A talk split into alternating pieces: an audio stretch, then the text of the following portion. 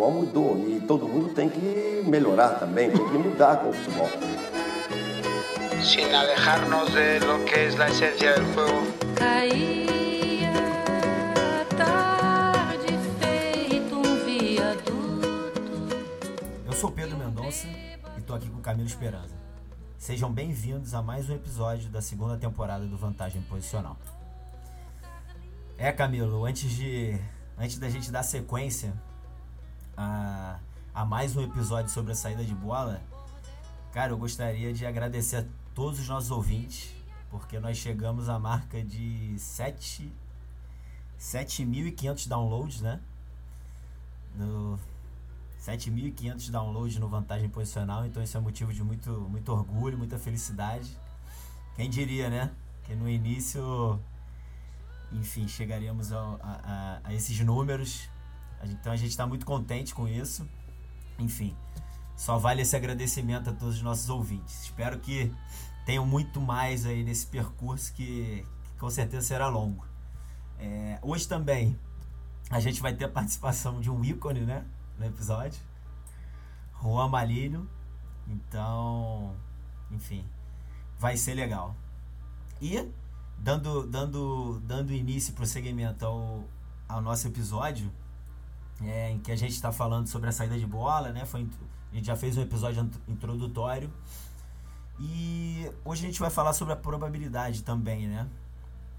Entre a, nessa questão de se eu tento sair com a bola, se eu tento é, dispor da bola durante mais tempo e, e utilizo isso desde o, desde o início do jogo lá atrás com o goleiro, é, entendo que a probabilidade de, de, ganhar, digamos assim, ela é maior, né? Porque eu- a partir do momento que eu disponho mais da bola em relação ao meu oponente, digamos que eu posso ter, posso ter mais chances de, de ganhar.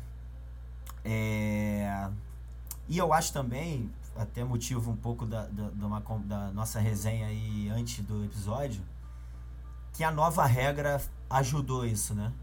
Facilitou esse, a aparição desse contexto também. A regra de saída de bola, em que os jogadores podem entrar na área, né? Antes isso não era possível, hoje sim. Então acredito que isso também condicionou de maneira positiva o jogo. Acredito que muitas equipes hoje é, é, tentam pelo menos ter uma construção limpa, entre aspas, desde trás, muito por conta dessa nova regra, né? E, e claro, isso aí depois vai ter muito a ver com filosofia, enfim, com, com ideais de equipe e tudo mais. Mas acho que foi, sem dúvida, um agente facilitador. E pegando um gancho, a gente está gravando esse episódio no, no dia em que tivemos Flamengo Internacional aqui no Brasil, né, no Campeonato Brasileiro, que é um jogo que se não se ainda não decidiu, porque ainda tem uma, uma rodada, e que é uma rodada que, claro, se o Internacional ganhar e o Flamengo não, o Internacional é campeão, mas hoje o, o, o Flamengo está dois pontos na frente. E o Flamengo é uma equipe que se propõe a construir o jogo dessa forma, né? Desde trás, colocando o goleiro como mais um jogador. É, e o Internacional tem uma proposta, tem uma proposta um pouco diferente. Hoje o jogo, enfim, é, é, o Internacional teve um jogador expulso, isso também condiciona a maneira de se jogar, mas antes disso, o Flamengo já dominava, entre aspas, o jogo, com mais possibilidades de chegar à meta do, do Internacional por conta dessa disposição da bola, de man- desde lá de trás, saindo em superioridade numérica. O goleiro, aca- acabou que o goleiro nem precisou ser tão utilizado, porque já era uma superioridade que sem ele, numérica, que sem ele já, já, era, já era algo é, é, eficiente. Mas eu percebo que é uma. tem sido algo muito, muito mais comum do que era antes no, no nosso futebol, né?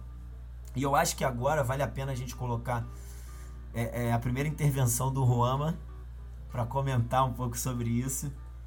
Enfim, vamos, vamos, vamos ouvi-lo aí. Pero la pretensión futbolística no está lejana de aquello que entendemos que aumenta la probabilidad de ganar. Y disponer de la pelota Yo creo que lo queremos hacer todos, ¿no? Disponer de la pelota en las mejores condiciones, la mayor cantidad de tiempo cerca de la portería, se supone, se supone que aumenta la probabilidad de victoria. Pero yo creo que eso es lo que... Si todos hacemos caso a lo que el reglamento nos pide, que es meter un gol más que el contrario, yo creo que todos intentamos lo mismo. Lo que pasa es que a veces sabemos que en esto no debemos equivocar lo posible con lo probable. Hay cosas que a veces en esta actividad nuestra una sola vez que cruces la mitad de campo o sin cruzarla, puedes ganar un partido 1-0. Pero eso lo permite nuestro reglamento. Es el único reglamento de un deporte colectivo que permite que sin haber cruzado ni una sola vez la mitad de campo rival puedas ganar 1-0. Y puede ocurrir que tú estés, estés, estés y haciendo las cosas bien y te salgan mal y uno, de una que te lo hagas tú solo el gol. Bueno, pero la intencionalidad está en, Profe, en aumentar la probabilidad de gol. Concordo, concordo 200% com ele. É, E vou muito nessa questão do que ele fala, né? De possibilidades e probabilidades. Eu acho que quando quando você se se dispõe a ter mais a bola, ter coragem de jogar, ter coragem de tentar, enfim. E isso a gente costuma também falar desde sempre. Eu acho que a bola, esse objeto, foi o que fez com que todos nós nos apaixonássemos pelo jogo, né? Desde os primórdios lá como, como é, é, praticantes, nos, no- nos mais, no- nos variados tipos de nível. Isso foi o que fez com que a gente quisesse praticar e jogar futebol. Então, eu acho que isso também pode ser, pode ser levado para o ambiente profissional, por que não, né? Tudo bem que, claro, é, a pressão que se tem, a- as coisas que, se, que, que são vislumbradas e tudo que está envolvido num jogo de uma equipe profissional é, é, são diferentes da, da prática esportiva de uma criança.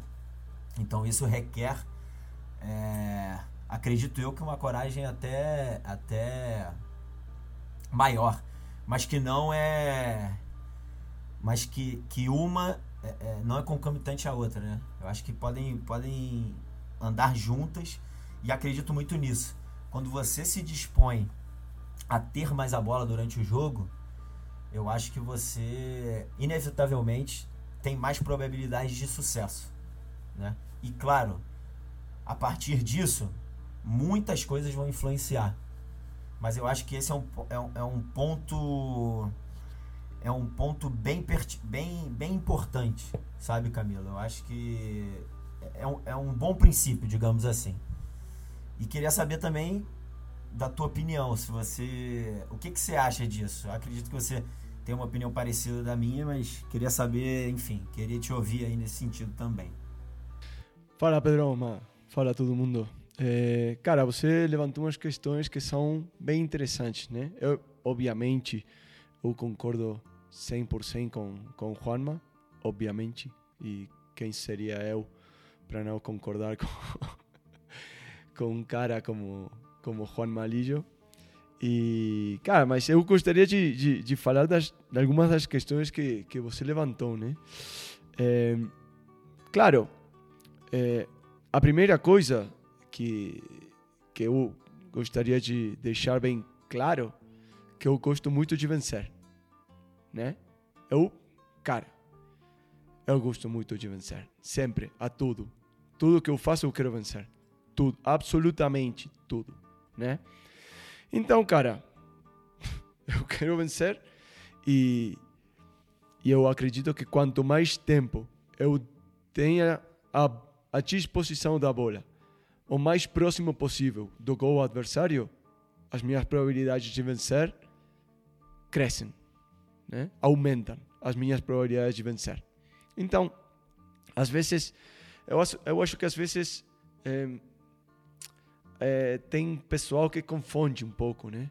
Com uma questão estética, com uma questão filosófica, com uma questão. Sim, obviamente, atrás de tudo isso há uma questão estética também, sim, eh, e há uma questão filosófica, mas a filosofia está em tudo, né? Não, não há nada neste mundo que, que escape do, da, do escrutínio da filosofia.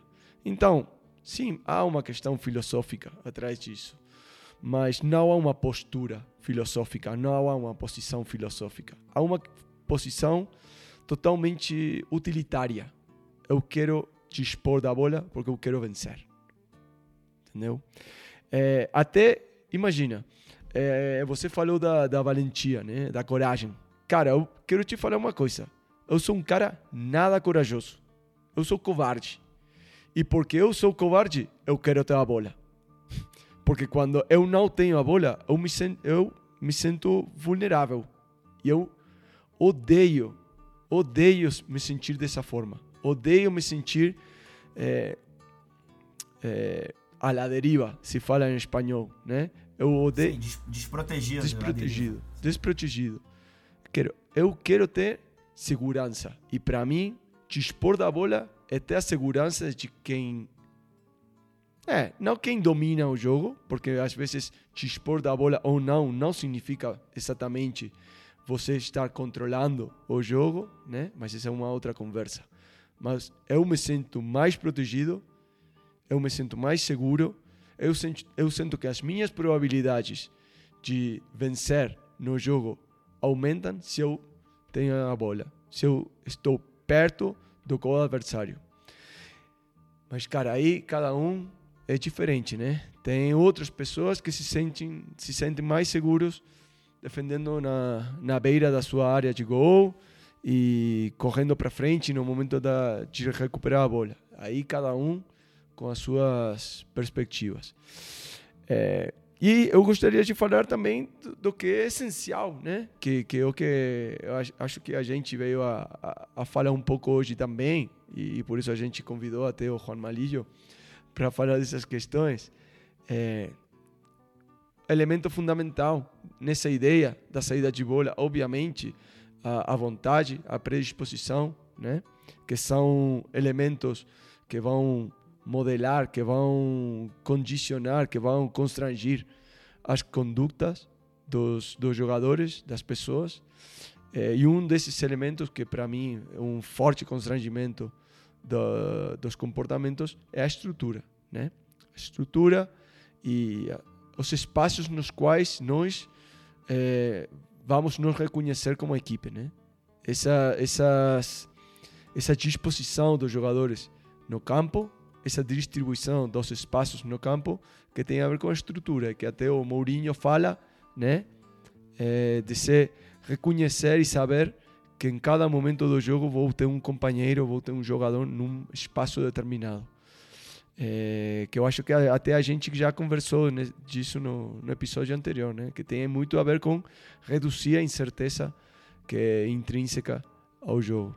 Então, nesse sentido, eu gostaria também de compartilhar com os nossos ouvintes um trecho de um, um áudio do, do Juan Malillo, de, de novo falando da questão da, da estrutura. Vamos lá.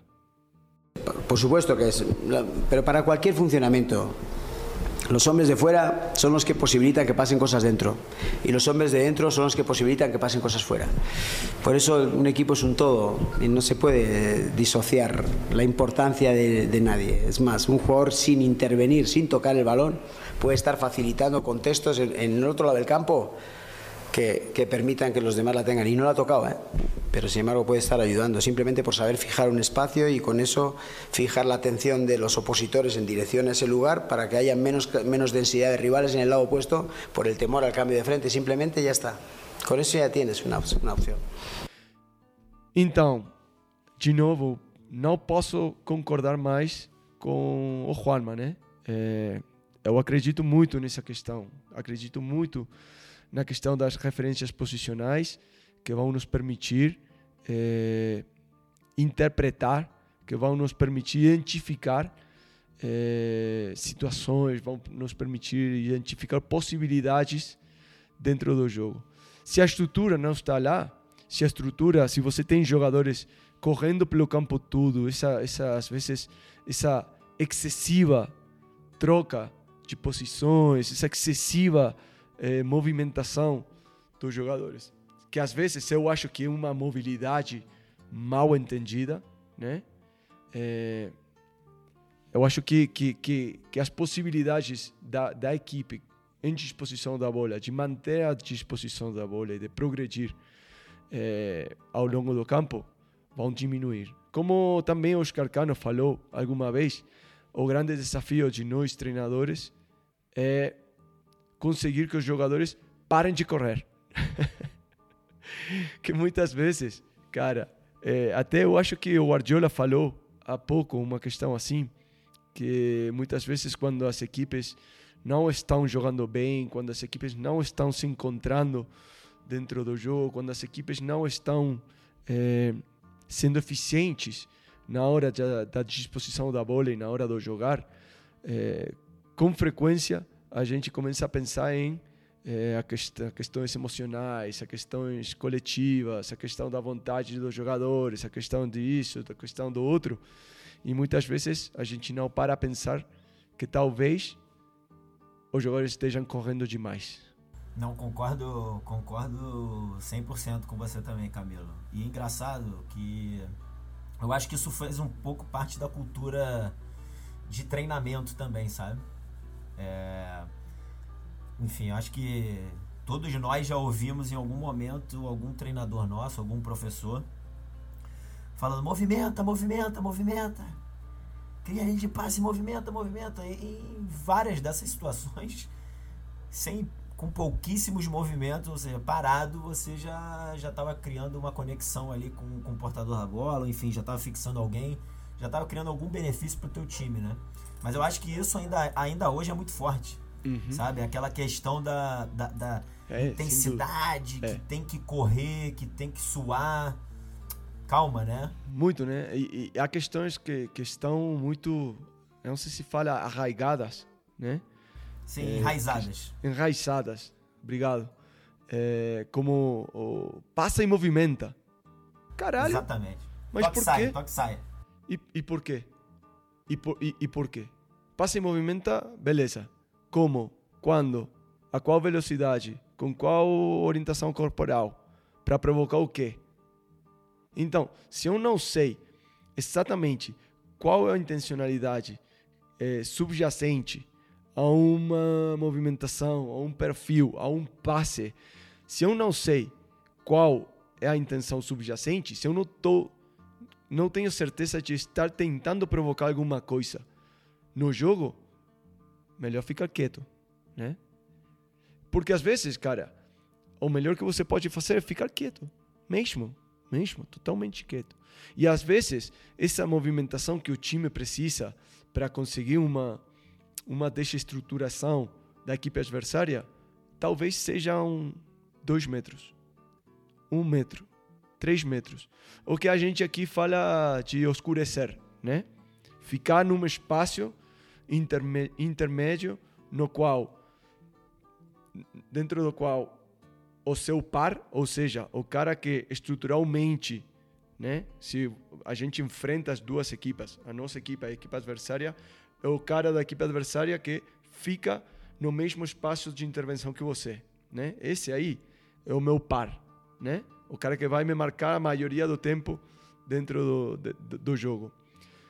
Às vezes, a movimentação certa são dois metros nas costas do cara que está me marcando para conseguir que esse cara, o meu par, não consiga ver a bola e eu ao mesmo tempo. Então, quanto, quantos metros são necessários aí?